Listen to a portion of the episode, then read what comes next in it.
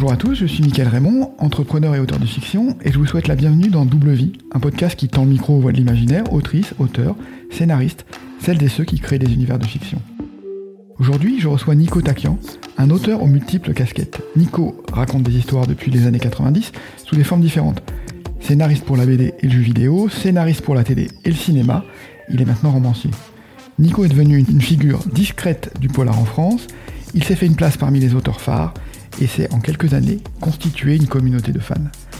Alors évidemment j'ai eu envie de pouvoir échanger avec lui pour comprendre son parcours extrêmement riche au service de l'imaginaire et du polar. Bonjour Nico, bienvenue. Bonjour Michael, euh, très content d'être là avec toi. Bah merci, merci d'avoir répondu à l'invitation. Je parlais de ton parcours qui est, qui est très riche et, c'est peu dire parce que tu as fait tellement de choses, de la BD, du jeu vidéo, du, du cinéma, de la télé. Il y a quand même un fil rouge qui ressort, c'est euh, ton envie de, de raconter des histoires. Crois que tu as commencé par le scénario de BD. Pourquoi ça a été ton moyen d'expression euh, privilégié au début? Comment, Qu'est-ce qui t'a guidé vers ça? Alors en fait, euh, pour être vraiment juste, on, devrait dire que j'ai commencé par le jeu de rôle parce que le, premier euh, médium sur lequel j'ai raconté des histoires, c'était la table de jeu que j'avais avec mes copains dans les années 90. après, effectivement, je suis arrivé à la BD bien après, hein, après mes études et j'étais journaliste avant de commencer à écrire des histoires. Vers 20, 22, 23 ans, je crois, j'ai eu l'opportunité en fait de travailler sur. Euh, alors en fait, c'est ce qui, ce qui est rigolo, c'est que je suis venu à la BD, mais en travaillant sur un projet de jeu vidéo, puisque c'était l'adaptation de l'Enfeust, l'Enfeust de Troyes, euh, d'Arleston euh, et et son camarade. Euh, et par le biais de cette adaptation en jeu, qui d'ailleurs ne s'est pas faite au final, j'ai rencontré euh, mon premier éditeur qui était Mourad Boudjelal. Euh, chez Soleil et moi j'avais plein d'envie d'écrire des histoires donc depuis toujours et puis il s'est avéré que la BD c'est c'est un moyen qui est super parce que tu travailles déjà en collaboration euh, donc avec le dessinateur, alors que c'est vrai dans d'autres médiums, tu étais un peu seul ou alors tu es en collaboration avec quelqu'un qui fait le même boulot que toi. Là, dans la BD, bah, tout d'un coup, tu, t'écris et puis tu vois quelqu'un qui, met en image euh, ce que tu as imaginé en dix fois mieux et c'est génial. Quoi. À chaque fois, es... moi, j'étais euh, vraiment émerveillé de voir les dessins, les planches arriver en me disant ah c'est encore mieux que ce que j'avais imaginé et c'était la BD c'était surtout ça pour moi en fait c'était vraiment ce côté collaboration avec un dessinateur, quoi. Et, la BD, est-ce que ça, comment, comment dire, est-ce que ça t'aide ça t'a aidé à apprendre le, métier de scénariste ou euh, parce que tu étais journaliste, tu t'étais pas t'étais pas formé, tu t'es formé toi-même pour pour le métier de scénariste? Ouais, alors j'étais, euh, bah, ça m'a aidé vraiment à, oui, à la BD, c'est vraiment l'art de l'ellipse. Tu travailles sur le rythme. Un, as un format quand même très court, même par rapport à d'autres formats comme l'audiovisuel c'est quand même court la BD. Euh, à l'époque, c'était 46 planches. Euh, il y avait, et encore, à l'époque, on faisait du 10 cases par planche, donc ça faisait 460 cases pour raconter une histoire, mmh. avec un rythme particulier, euh, du page à page. il fallait toujours qu'il y ait un... surtout chez Soleil, qui n'était pas connu pour, à l'époque pour faire de la BD d'auteur. il fallait vraiment que ça, il y a des rebondissements quasiment à la fin de chaque page. il fallait, il y avait un, une nécessité un peu d'efficacité, un peu commerciale comme ça. Moi, quand j'ai commencé, on était sur des séries euh, qui devaient être vraiment très grand public et tout. Euh, donc j'ai appris effectivement à, à, être assez concis dans mes histoires, euh, à faire beaucoup de mise en, en case, donc de mise en scène d'une certaine manière, de voir les images.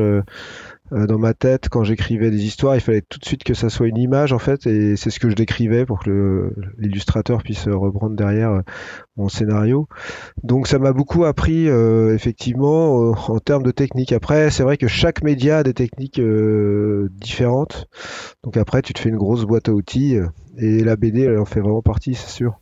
Hmm, ok. Et c'est malgré tout, ça reste une comment une narration qui est assez différente de du coup du, du, du, scénario télé ou, euh, cinéma bah, Oui, oui, très, très différente parce que euh, bah, euh, disons qu'un scénario, on peut pas ellipser autant qu'à la BD. Il y, a, des ellipses dans les scénarios, mais il n'y a pas l'entrecase, hein, c'est ça qui est spécifique à la BD, hein, c'est que il se passe des trucs entre les cases. Euh, c'est jamais cut euh, d'une case sur l'autre, alors que mm. le principe même de la pellicule, c'est justement d'être euh, un assemblage de plans mm. qui sont simultanés, quoi. Donc du coup, dans les rythmes, on peut pas, on peut pas faire le, exactement le même rythme en BD qu'en audiovisuel. Et puis après, il y a toutes les contraintes de l'audiovisuel qui sont pour le coup beaucoup plus nombreuses que celles de la BD. Hmm. oui, des contraintes de budget notamment. les budgets, euh, mais aussi des contraintes de thématique, bien sûr. Hmm. C'est-à-dire qu'en BD, j'ai pu aborder. Euh, j'ai fait de la SF, de l'anticipation, du thriller victorien, de, de, la fantasy, de la dark fantasy. Euh, j'ai fait tous les genres. À, la télé française, il y a deux genres hein, déjà, donc c'est plus simple. Hein. c'est la comédie ou le polar. Hmm. Les deux seuls genres de la télé. Euh, après, aujourd'hui, ça change avec les plateformes, mais ça change pas de manière aussi euh, drastique qu'on pourrait le croire. Hmm. En tout cas, pas en France.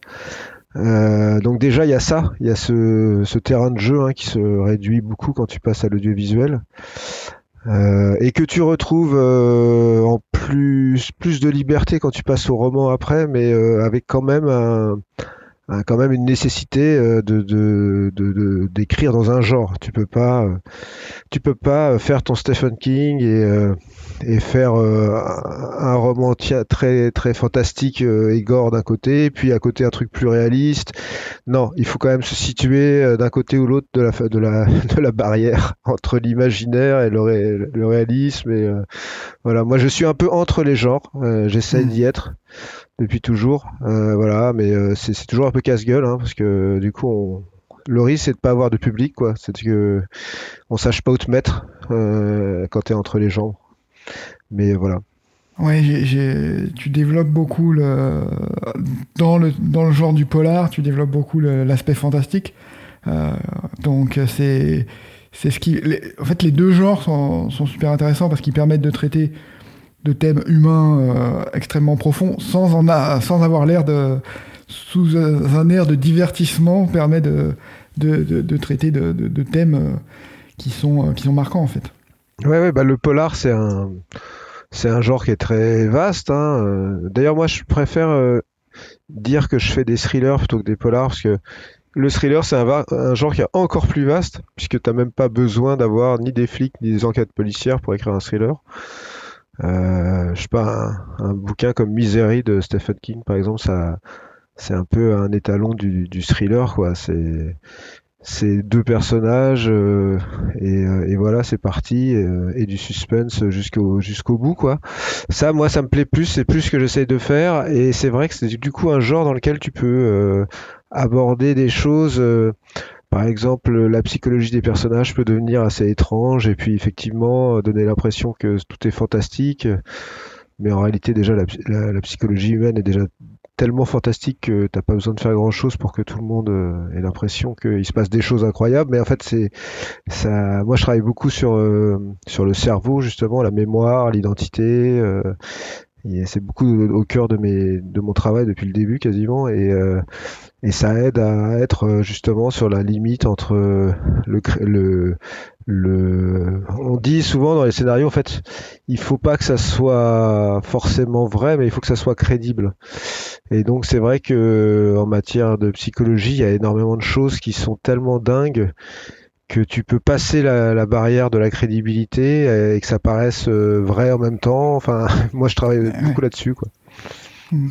Sur le, ouais, sur le, sur le fantastique, j'avais été frappé, par exemple, euh, voilà, si on prend euh, juste l'exemple de l'exorciste, la manière dont finalement ça parle, c'est pas une histoire de, de possession, quoi, c'est une histoire d'adolescence, de, passage de, de à l'âge adulte, etc. Et donc ça, ça, cristallise vraiment. On arrive à contourner des barrières pour parler à l'inconscient du lecteur derrière. Bah oui, c'est toujours. Euh, Stephen King a, dit ça à de nombreuses reprises, mais c'est vrai que c'est c'est le c'est le rôle un peu des, des histoires qui font peur, euh, des histoires d'horreur, des histoires fantastiques, c'est de te faire croire que c'est un conte. Euh, mhm. Qui, qui, se situe en dehors de la réalité, alors qu'au final, la thématique est ultra réelle, ultra concrète. Et euh, ton cerveau, lui, il, fait, il se fait pas leurrer, il comprend que il comprend que tu es en train de parler de quelque chose qu'il connaît très bien en fait, sous des couverts euh, fantastiques. Et c'est vrai que c'est ça qui est très fort dans le fantastique, c'est que ça parle à tout le monde, euh, des angoisses, des peurs, des, des, voilà, des travers. on peut parler de tout en fait. Hein, mm. Et moi, c'est moi je préfère ça que que que par exemple l'aspect un peu premier degré ou très documenté, documentaire ou naturaliste, on peut dire, que peuvent avoir des récits. Euh, alors que c'est ce que j'utilise pour ma doc, par exemple. Mmh, euh, moi, j'utilise beaucoup de euh, documentaires, justement, ou, ou de gens qui savent exactement de quoi ils parlent sur certains sujets, pour avoir le cadre réel. Mais par mmh. contre, quand j'écris, j'essaie d'en sortir dès que je peux, quoi, pour mmh. être plus libre et parler plus à parler plus à une autre partie du cerveau que juste à à, celle qui sert à, voir les choses telles qu'elles sont dans la réalité. Quoi. Hmm. Avant d'aborder ton, parcours de, romancier, euh, il y, a un incontournable dans ton parcours, c'est que tu as été scénariste de beaucoup de séries télé, dont une qui a un, succès euh, énorme, qui est Alex Hugo. Comment tu as fait ce passage entre euh, la BD, euh, le scénario télé pour arriver à, une, série qui a, un tel succès? Comment, ça s'est fait ton, cheminement là-dedans? Bah, En fait, euh, donc j'ai commencé en tant que scénariste tout en continuant à travailler comme journaliste. J'ai fait donc des scénarios pour Soleil pendant peut-être 5-6 ans.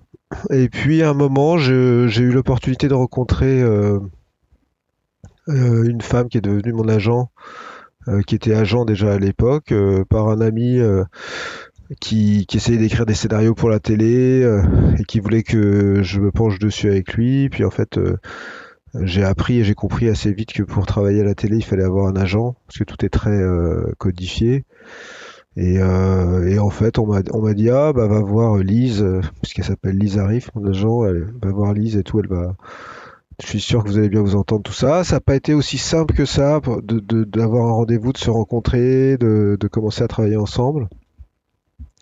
Mais assez rapidement, je me suis retrouvé à projeter un peu dans cet univers, à pitcher des idées, à, euh, mais c'était un, c'était un peu surréaliste hein, parce que quand je suis arrivé, c'était l'époque euh, où TF1 faisait des grosses euh, sagas de l'été, dont certaines.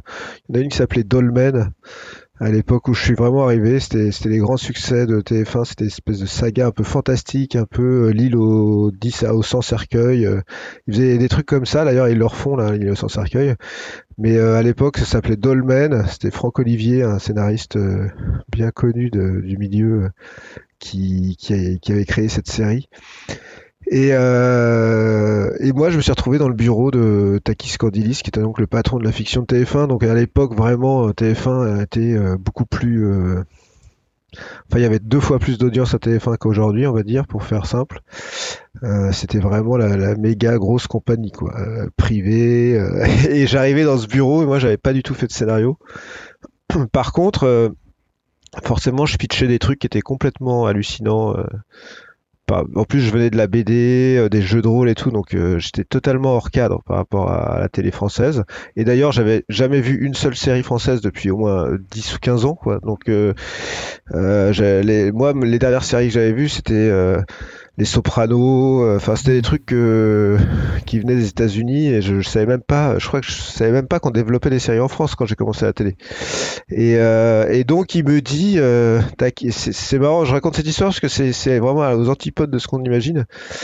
Il me dit ah Taquian et tout est marrant, euh, moi je veux faire un truc, c'est entre King Kong et la bête du Gévaudan. Et là je regarde et je dis ah ouais, ah donc c'est vachement plus fun que ce que je pensais en fait euh, la télé française parce que je disais déjà les deux j'ai du mal à les rassembler parce que je vois un loup géant euh, de 3 km de long qui attaque euh, qui attaque Paris donc j'ai du mal à croire que ce soit ça.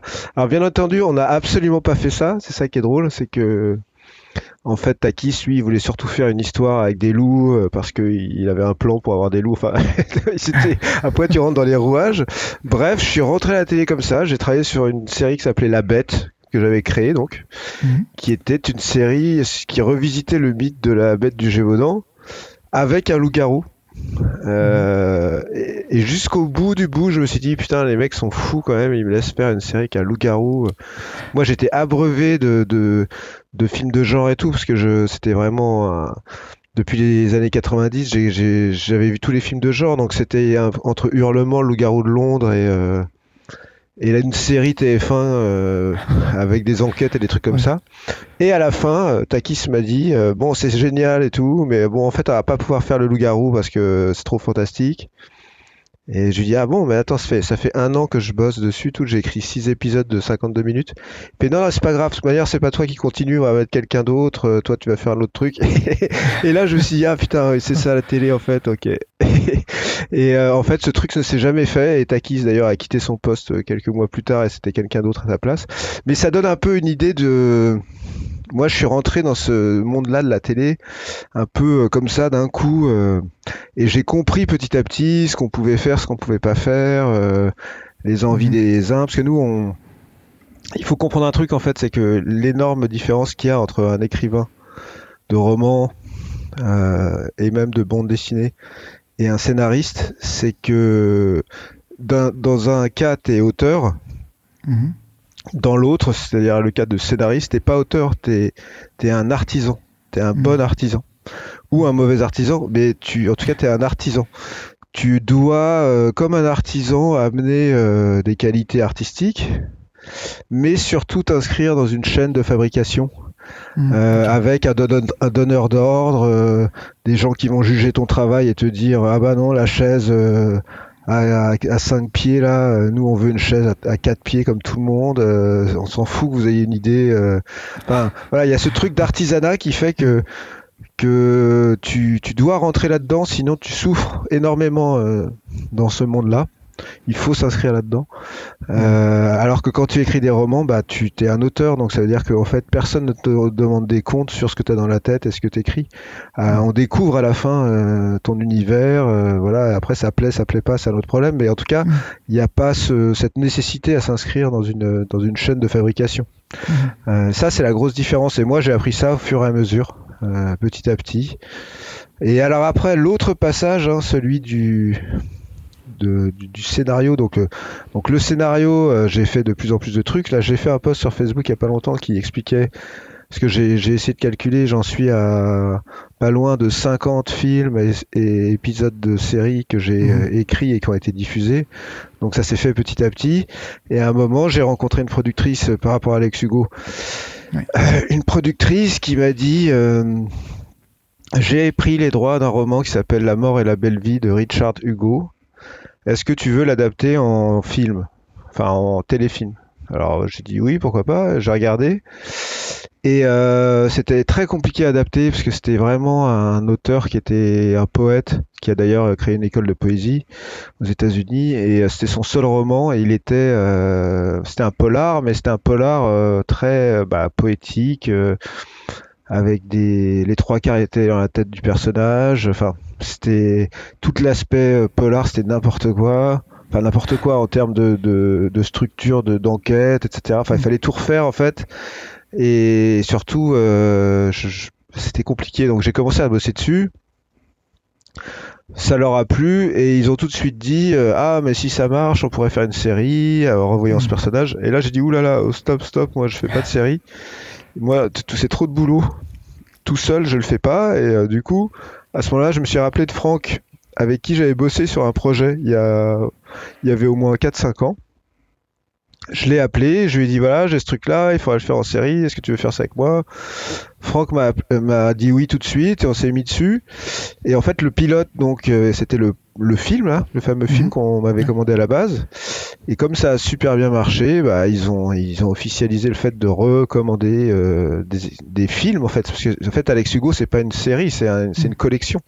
Mhm. C'est une collection de d'anthologies de, de films quoi. Mhm. Et euh, puisque chaque épisode fait 90 minutes. Donc, euh, et donc euh, voilà, on a commencé avec Franck. On, on a d'abord tout écrit pendant au moins quatre saisons, je pense.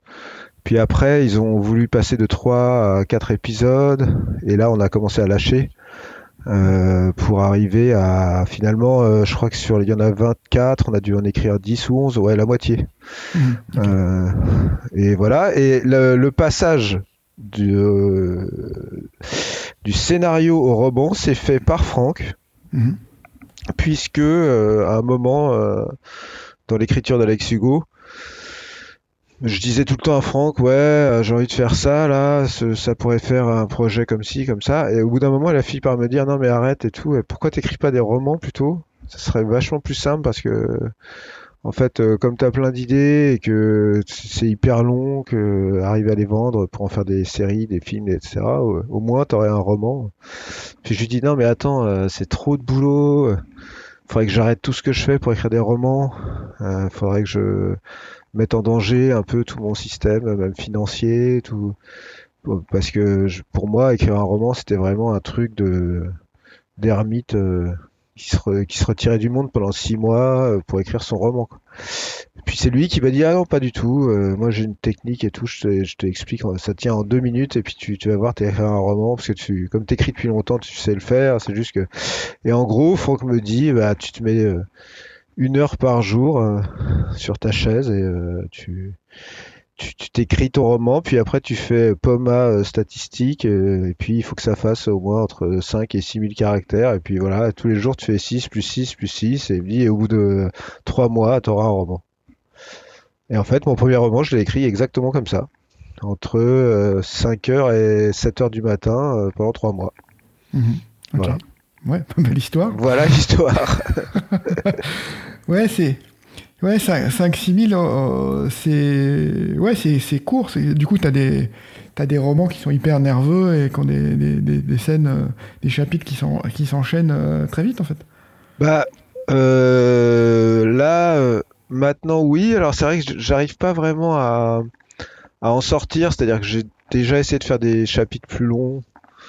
Euh, et en fait j'y arrive. Bah là par exemple le, roman que je suis en train d'écrire sera. J'ai changé ma technique. C'est qu'au lieu d'écrire un chapitre par jour, j'écris un chapitre tous les deux jours.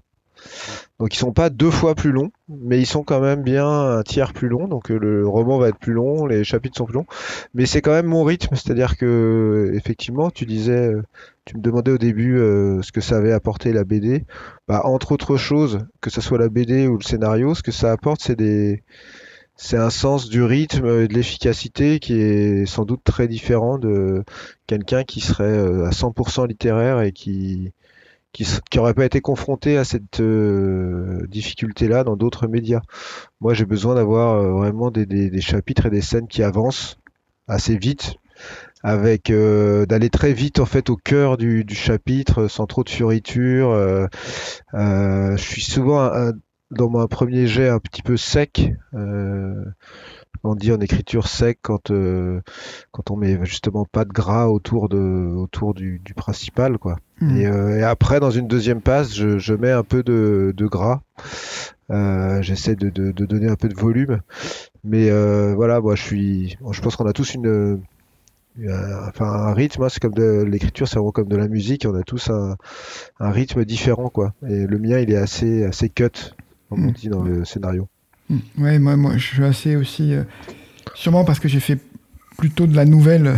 Donc, euh, Ouais. euh, donc Bah, la nouvelle, c'est ouais. dur, hein, c'est c'est une école de difficile parce que la nouvelle, déjà, faut avoir une idée qui fonctionne dans une nouvelle. Hein, euh, pas, pas que ça, ça devienne une nouvelle de 100 pages. Alors là, c'est plus une nouvelle, quoi. Ouais. Euh, bien que moi, il y a des auteurs qui font des nouvelles très longues que j'adore, hein, mais euh, Mm. ce que je veux dire, c'est que c'est déjà presque des romans. Euh, Oui, oui. Alors que les nouvelles euh, qui font euh, une quinzaine de pages, il faut quand même avoir une idée qui. Il faut avoir une situation, une idée, un truc dans lequel tu rentres tout de suite, une chute quand même qui soit pas plate parce que t'as pas le temps de. Enfin, c'est pas possible dans, ce- dans ce format-là, quoi. Donc je trouve que c'est assez dur, moi, le- Mm. la nouvelle. Ça doit être une bonne école d'écriture. ouais. Ouais, enfin, moi, je, ouais, ce qui me parle, c'est vraiment le style euh, ouais, compact, quoi. Donc, euh, ton, ton style me parle, me parle beaucoup. Quand tu quand as commencé dans le, dans le roman, donc tu, tu dis que tu t'es lancé, tu as fait ton premier roman, donc c'était c'était bien quelque part avant l'enfer Ouais, c'est ça. Hmm, C'est ça. Et donc, euh, ouais, dans, dans, dans ces, dans ces romans-là, c'est presque, ouais, on, sent la touche, la touche fantastique en fait. T'as le, as le quelque part avant l'enfer, t'as cette histoire de d'expérience de mort, de mort imminente, c'est ça, de, de, femme qui a, qui a vécu quelque chose et qui qui remonte à la source. Ben, en fait, il faut savoir que dans mon, ma période journalistique, j'ai été rédacteur en chef de deux magazines. le premier s'appelait euh, Vision du futur et était un mhm. supplément de François, euh, qui était un supplément d'astrologie, numérologie, euh, voyance. donc c'était à 64 pages où euh, je, j'avais euh, des, des, gens avec qui je bossais, hein, mais qui étaient des hmm. spécialistes de ça. Après, le deuxième, c'est appelé Dossier brûlant, et c'était à l'époque euh, de X-Files. Et hmm. de, à l'époque de la série X-Files, ça avait créé une espèce d'appel d'air sur le, sur le, le, fantastique en France, vu son succès. Et il y avait plein de magazines qui étaient sortis sur euh, toutes sortes de thématiques. Et donc pareil, c'était à nouveau dans le... Alors là, c'était plus large, c'est dans l'ésotérisme. Mais du coup, euh, il aurait resté quand même euh, déjà une énorme doc, hein, puisque à l'époque, je recevais absolument tout ce qui sortait dans ce rayon-là, et Dieu sait qu'il y en a mmh. beaucoup. Euh, puis dans toutes les spécialités, ça va de l'angéologie à la graphologie, euh, au rite vaudou, en passant par le luciférisme. Enfin, j'ai tous les, ufologues, l'astrologie. Enfin, j'avais tous les secteurs. Donc, il en est resté quand même un background assez épais Mm. Euh, sur tous ces sujets-là. En plus, derrière, j'ai couplé ça avec des... Parce que pendant une période de temps, j'ai été journaliste, reporter d'image JRI. Donc, je faisais une émission où j'allais euh, interviewer justement des spécialistes, etc. Donc, euh, mm. j'ai couplé ça en plus avec plein de gens qui, qui, sont restés dans mon carnet d'adresses mm. par la suite. Donc, du coup... C'est vrai que par exemple sur mon premier roman, Les expériences de mort imminente, c'était un des sujets que j'avais beaucoup aimé euh, dans, cette époque-là, parce que c'est à la frontière entre euh, la science et, et, tout ce qui est extra euh, extrasensoriel justement. Mmh. Donc il y a, y, a, une espèce de collusion là, c'est une zone de conflit entre un truc très scientifique et très étudié et l'incapacité d'expliquer un phénomène. Euh, du coup, euh, voilà, c'était un bon endroit pour, euh, pour faire un polar, justement. Hmm. Oui, donc tu as, accumulé là, pour, pour, des, années de, des années de scénarios possibles. bah, ouais, bah oui, oui. De toute façon, je pense qu'on est, on est nourri de, de, beaucoup de choses, de ce qu'on lit, etc. Après, moi, je fais aussi beaucoup de jeux de rôle, comme je disais, et je hmm. continue d'en faire, voire même là, j'en crée un. Donc, euh, et dans les jeux de rôle, en fait, on est nourri aussi de beaucoup de, de scénarios, d'idées, de documentation euh, sur différentes périodes. Mhm. Euh, du coup, euh, voilà, moi je nourris la machine comme ça à idées, hein, mais euh, avec en plus l'actualité, les faits mhm. divers, enfin tout ce qui. Mais ça maintenant tout le monde a accès à ça, donc. Avant, il y a des écrivains qui, qui, qui ont écrit leur, beaucoup de bouquins parce qu'ils avaient accès aux chroniques judiciaires et que personne ne les avait. Aujourd'hui, tout le monde a accès à. Donc en fait, on, je dirais qu'il faut être un peu plus pointu que se contenter de de reprendre euh, une affaire ultra connue et de faire un roman dessus. Enfin, nous, c'est plus possible euh, si on veut avoir un peu de succès de, de faire ce genre de, démarche-là. Moi, je sais que j'essaie de, de, de, prendre plusieurs sources et de faire des collisions entre les sources pour créer une idée un peu nouvelle, euh, sans trop mmh. m'inspirer de. C'est ce que je fais d'ailleurs sur mon prochain roman en ce moment là. Je, plusieurs entrées comme ça d'univers différentes qui créent une histoire qui va être très policière, enfin très dans l'enquête, mhm. et en même temps pas du très fantastique aussi, mais euh, mais qui s'inspire d'une vraie affaire euh, et de vrais phénomènes. Euh, voilà, on fait des collusions entre entre les choses en fait. Mhm.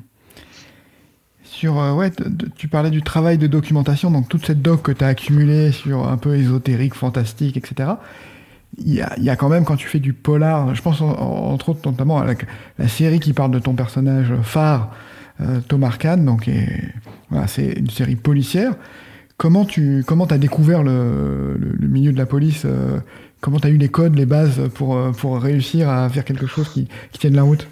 Bah, Par plein de biais différents. D'abord, mon, mon, travail en tant que scénariste télé, parce que j'avais fait quand même pas mal de polars et donc j'avais déjà euh, rencontré des flics, euh, voire des flics scénaristes. Mhm. Euh, donc il y a ce biais un peu professionnel. Après, par le sport, la pratique des arts martiaux pendant longtemps, puis de la boxe anglaise où j'avais beaucoup de copains en fait qui sont dans, qui sont flics en fait à la boxe. Mhm.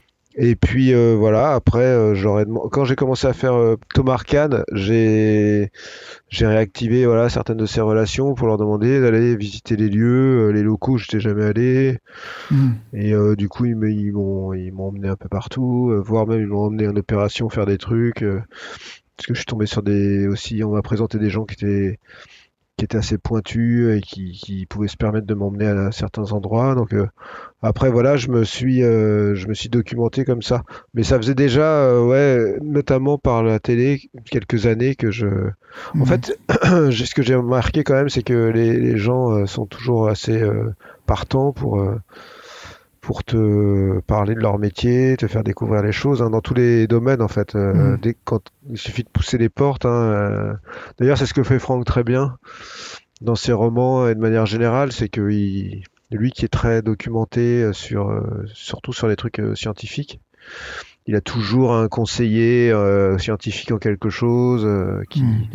qui va l'aider à faire sa doc. En fait, c'est un peu en fait, c'est assez facile maintenant avec les médias, même quand j'ai fait Avalanche Hotel, mhm. qui est euh, assez pointu parce que là c'était la police en Suisse euh, et puis c'était la Suisse en plus que moi je mhm. connaissais mal euh, et tous les héros, enfin tous les personnages sont suisses, les policiers sont suisses, toute l'histoire se passe au-dessus de Montreux.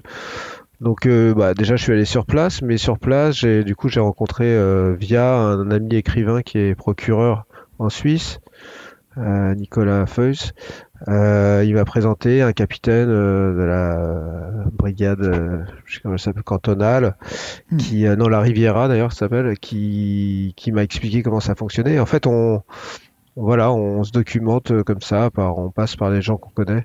Mais il y en a plein. Hein. En plus, hmm. je te dis encore une fois, les gens sont hyper contents de parler de ce qu'ils font. particulièrement l'écriture, ça a quand même une aura hmm, qui fait que les gens pas, te prennent au sérieux, quoi. Hmm. Si tu dis que tu es journaliste et que tu bosses pour euh, BFM, je pense que on t'ouvre moins de portes, tu vois, que si tu es romancier, quoi. Ouais. ouais. bah c'est, écoute, c'est, passionnant. Ton, ton, ton, personnage Tom Arcane, tu l'as fait pour euh, parce que euh, ouais, un auteur de polar, quand même, c'est un personnage, c'est un personnage de flic récurrent que tu peux réutiliser. T'avais besoin de ce personnage ou il est né un peu il s'est imposé euh, à toi Alors bah, sincèrement, à la base, ça a été une demande euh, de mon éditrice, euh, Caroline Lépée, pas de faire Arcane, mais elle me disait ouais c'est bien et tout si tu fais du polar, de faire un personnage récurrent.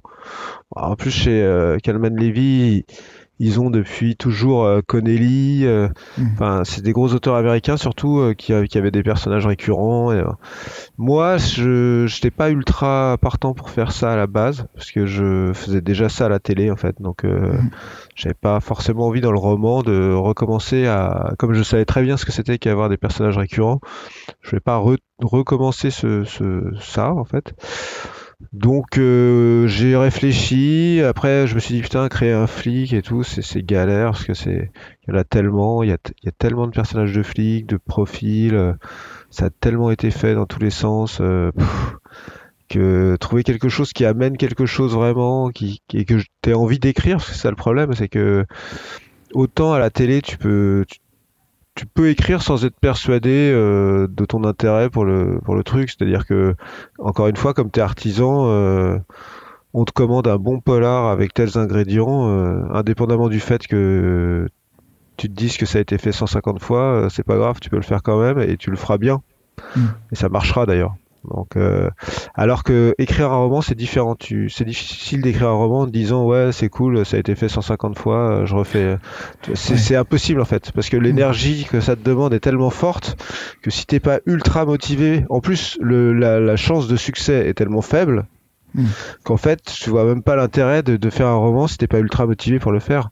Mm. Euh, et du coup, euh, j'avais pas trop d'idées. Enfin, je, je voyais pas trop ce que je pouvais amener. Et puis un jour, euh, ce qui est très bizarre d'ailleurs, hein, ça montre les connexions euh, cérébrales un peu qui viennent de partout comme ça. Un jour, je suis avec euh, mes enfants qui avaient à l'époque 6-7 ans et je leur lisais des histoires le soir. Et je lisais ce, ce, ce, recueil qui est génial, dont j'ai oublié le nom de l'auteur et c'est chiant mais c'est pas grave. C'est le feuilleton de Thésée. C'est une autrice qui a fait de la vulgarisation pour les enfants de mythologie. Alors moi je disais de la mythologie à mes enfants depuis toujours. Euh, et là j'avais trouvé ce truc-là, c'est comme un feuilleton, c'est une histoire de Thésée par jour euh, sur son épopée. Mm. Et donc je leur lis euh, le, fameux épisode du Minotaure. et en fait, en lisant l'épisode du Minotaure, je percute parce que c'est de cette manière-là qu'elle a raconté l'histoire que euh, le Minotaure en fait est une victime quoi que c'est euh, il n'a pas demandé à naître euh, c'est c'est le fruit de l'union de, de, Zeus qui, avait pris la forme d'un taureau euh, avec euh, sa mère, mais en fait c'est donc c'est le fruit plus ou moins d'un viol.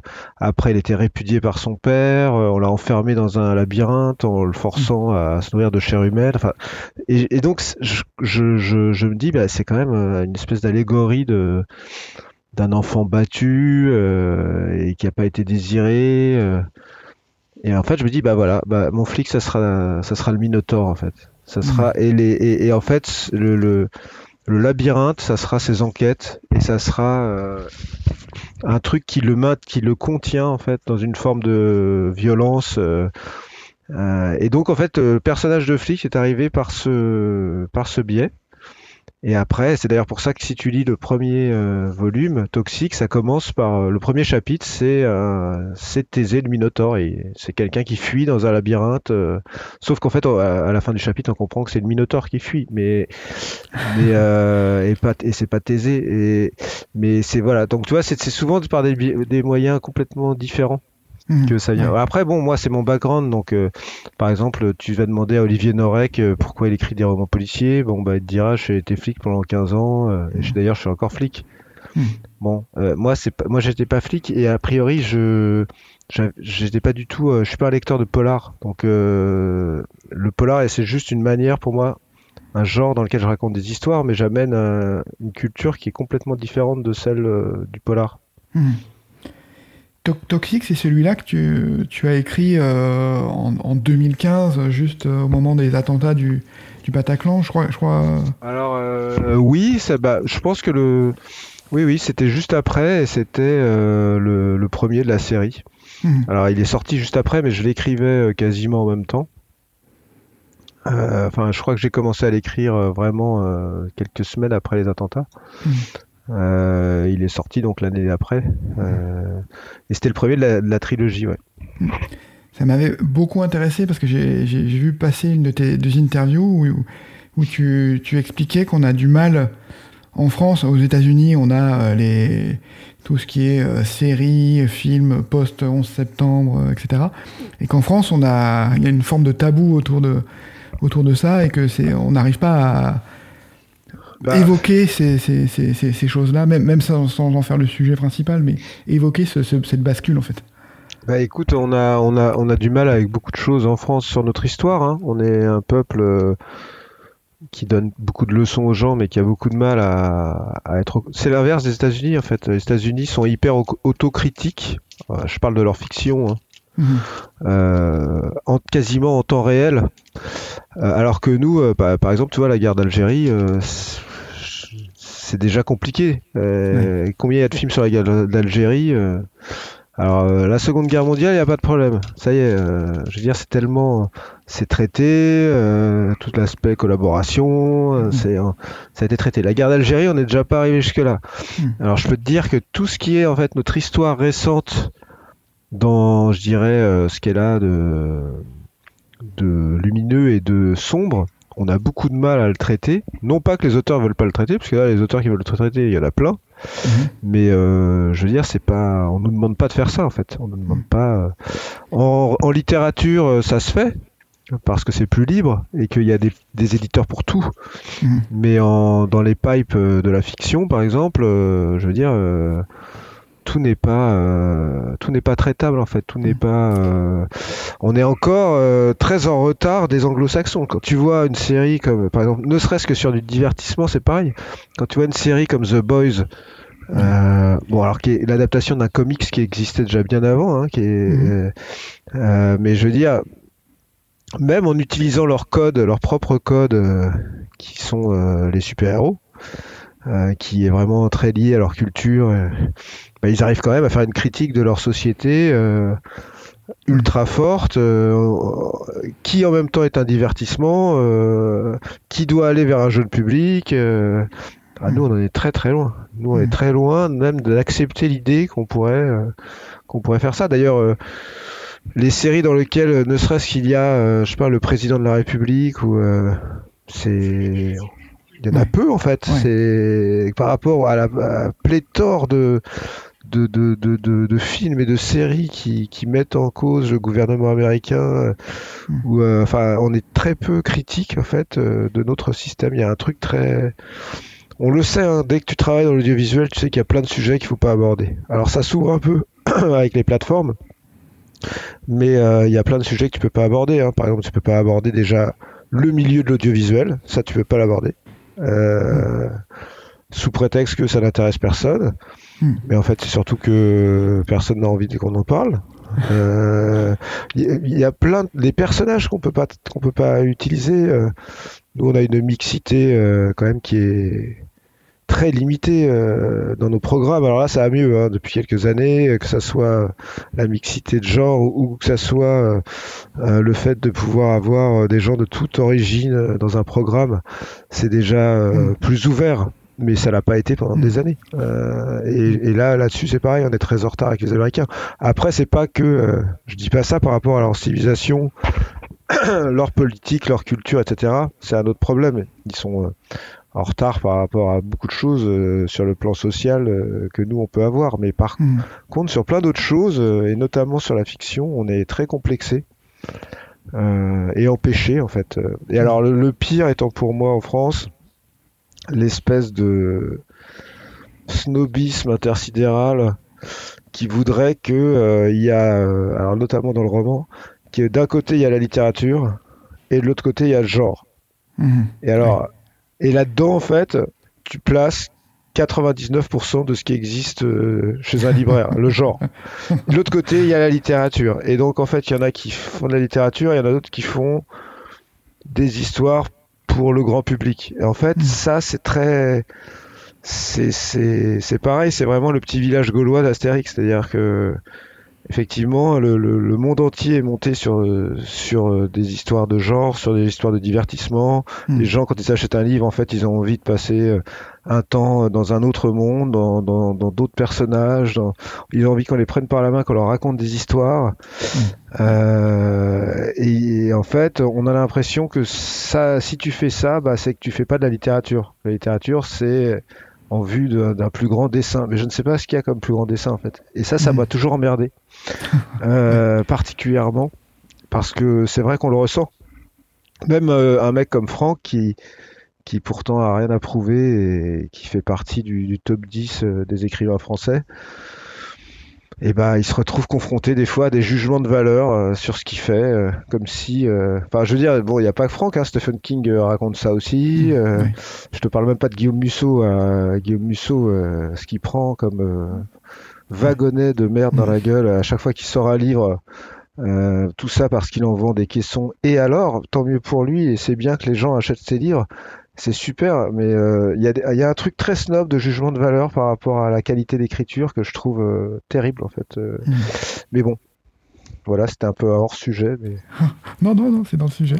Ça, me va. J'ai une question parce que tu as, tu as aujourd'hui, là, tu as commencé, je crois que les premiers romans, c'était, on va dire, première moitié des années 2010. aujourd'hui, tu as, écrit, tu as, sorti, tu as publié huit romans. Tu as, as, un rythme de un, comme, euh, comme beaucoup d'auteurs. Est-ce que euh, j'ai l'impression qu'il y a une. Euh, est-ce que t'as pas une pression sur le, choix de ton sujet? Comment tu, comment tu, c'est presque une question existentielle pour moi, mais comment tu, comment tu sais que ça va être la bonne idée que tu vas pouvoir aller au bout? Et même, est-ce que tu as des romans non, publiés ou non finis dans, tes tiroirs parce que t'avais pas assez de souffle pour aller au bout? Comment tu comment arrives à, à sentir ça en fait? Bah écoute, c'est une très bonne question parce que c'est vraiment une question centrale. Il faut. Euh, bon, alors déjà, il n'y a, pas de pression de qui que ce soit. Ça, c'est important de le savoir. Quand tu. Vraiment, moi, quand je réfléchis à que sera mon prochain roman, je, je ne rends compte à personne, euh, rendre compte à personne à part à moi-même. Mhm. Euh, donc ça, c'est une première chose. Après, la difficulté, c'est qu'il y a un truc de temporalité qui fait que entre le moment où tu te dis je vais faire ça et le moment où tu vas commencer à le faire et le moment où tu auras fini à le faire, il peut se passer une longue période. Et donc, la meilleure chose que je fasse, moi, c'est d'essayer d'anticiper ça en me disant il faut que je sois certain que cette idée va me plaire euh, pendant 12 mois, quoi. Mhm. Si elle me plaît pas dans deux ans, c'est pas grave, mais là, au moins, pendant un an, faut que je sois à fond sur cette idée parce que je vais devoir bosser dessus dans six mois, tous les jours. Euh, et si le pire qui puisse arriver, c'est par exemple de d'avoir envie d'écrire une histoire, de faire toute ta documentation, que tout ça prenne six mois et qu'au bout de six mois, quand tu commences, tu te rends compte qu'en fait, tu voudrais écrire une autre histoire parce qu'en fait, t'as plus envie parce que c'était mm. il y a six mois et que tes envies ont changé, que le monde a changé, qu'il y a plein de choses qui ont changé.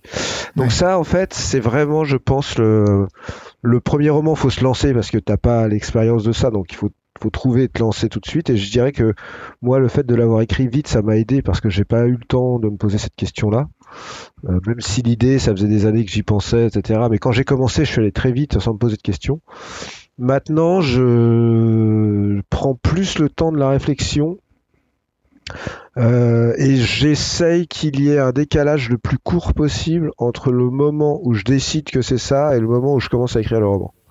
Parce mmh. que effectivement, c'est très pénible. Ça m'est déjà arrivé et c'est très pénible d'écrire un roman avec en arrière-pensée que peut-être c'était autre chose qu'il aurait fallu écrire que et, ça ouais c'est un truc de timing et un truc de, de, volonté de désir après comment tu choisis le thème de ton roman? Bah je dirais que moi maintenant la, difficulté que j'ai c'est mais on est tous dans ce cas-là c'est de me renouveler. C'est-à-dire que euh, sortir un roman par an c'est bien mais en même temps euh, tous les ans il faut arriver à quelque chose de nouveau.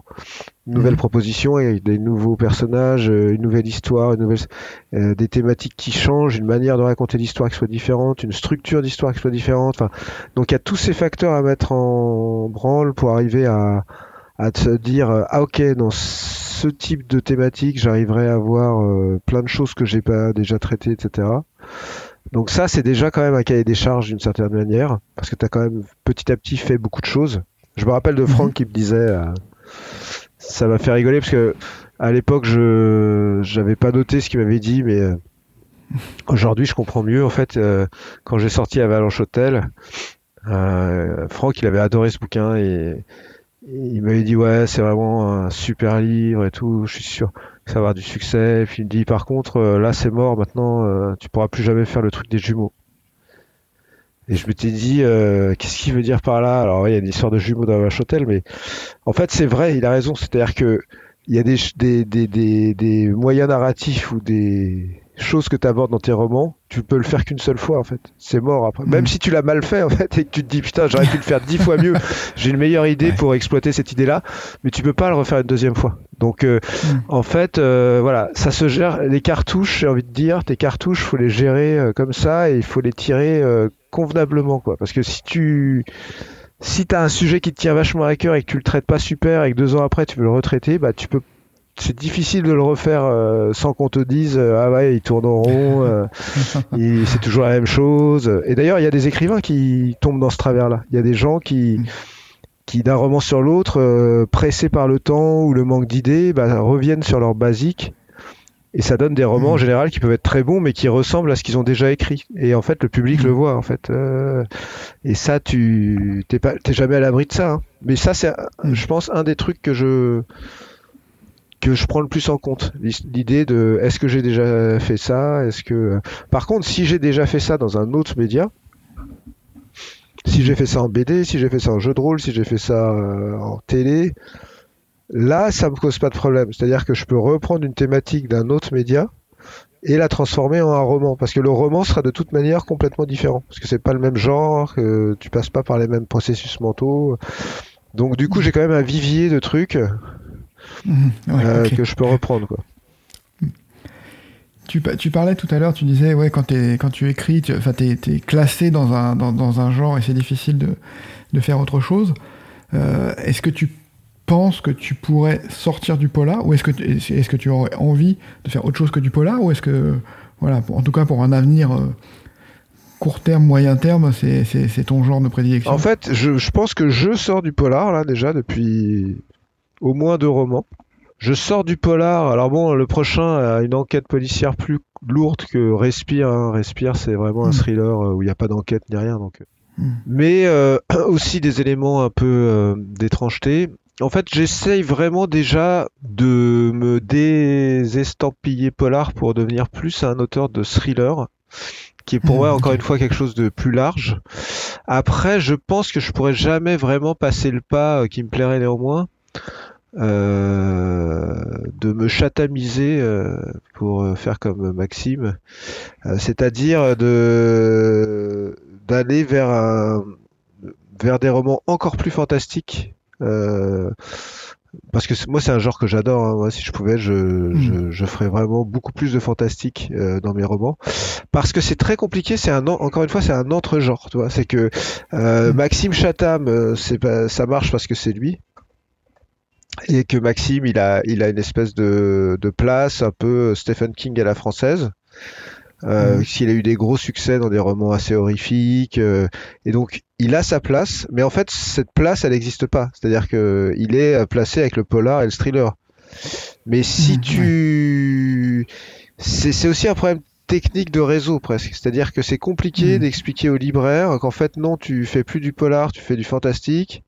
Donc ils vont vouloir te mettre en rayon euh, rayon euh, SF, euh, tu vas dire non parce que son public il est pas, en fait son public c'est le public du polar. Et eh ben oui, mais il n'y a pas le rayon. Bah oui, donc euh, tu vois, il y a un truc comme ça qui est que peut-être un jour, si jamais j'ai vraiment, j'arrive à vraiment avoir un public suffisamment important, même si je me plains pas, hein, euh, notamment, euh, c'est quand même un métier difficile, le métier d'écrivain en termes de et pour en vivre et pour faire des ventes, etc. Mais moi, je me plains pas du tout de ça. Mais ce que je veux dire, c'est qu'il faut vraiment avoir beaucoup de succès pour imposer un genre et dire, euh, ok, bah là, je fais plus de polar, maintenant, je vais vous faire un roman de SF. tu vois, ça n'existe pas d'ailleurs. Tu peux pas faire un grand écart à ce point-là.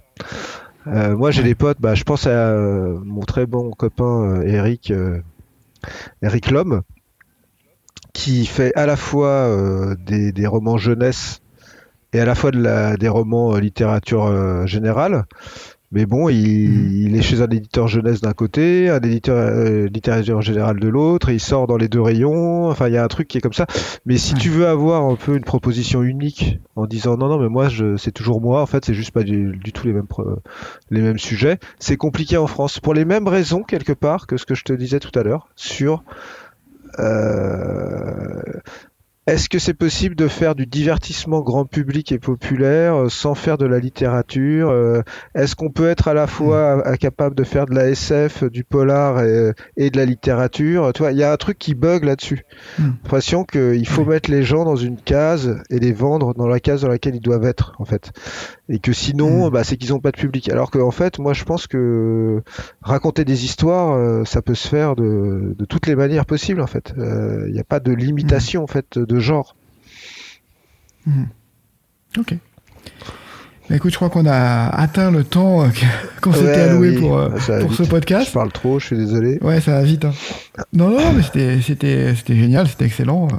Donc, on aura l'occasion de se, refaire ça. Donc là, le, pour toi, la prochaine, la prochaine étape, t'en es où dans l'écriture de, de ton prochain Alors là, j'en suis très exactement au chapitre 35 sur 60. Euh, voilà, il faut que je le termine pour le mois de septembre. Il sortira non pas en janvier comme tous mes romans depuis le début, mais sans doute en mars. Parce que j'en avais marre de sortir les lendemains de cuite de réveillon. Je trouvais que c'était c'était pas la meilleure période pour aller acheter un livre. ouais, ouais, puis dédicacer et tout. Voilà. Euh, donc j'ai ça et j'ai euh, quelques projets d'audiovisuel en cours, mais dont je peux pas trop parler, parce qu'en plus ils sont pas signés. Euh, et j'ai euh, un jeu de rôle que j'ai donc euh, développé et qui fera l'objet d'une campagne de participation début 2023. Ok. C'est quel genre de C'est fantastique début du XXe siècle. Ok. Préviens-moi quand ça sort. Fin de l'ère victorienne en Angleterre, mais aussi ailleurs dans, dans le monde. voilà, ça a des mhm. petits relents de Lovecraft. Ouais, c'est ce que je me disais avec le, Ouais, la période. ça. Ok.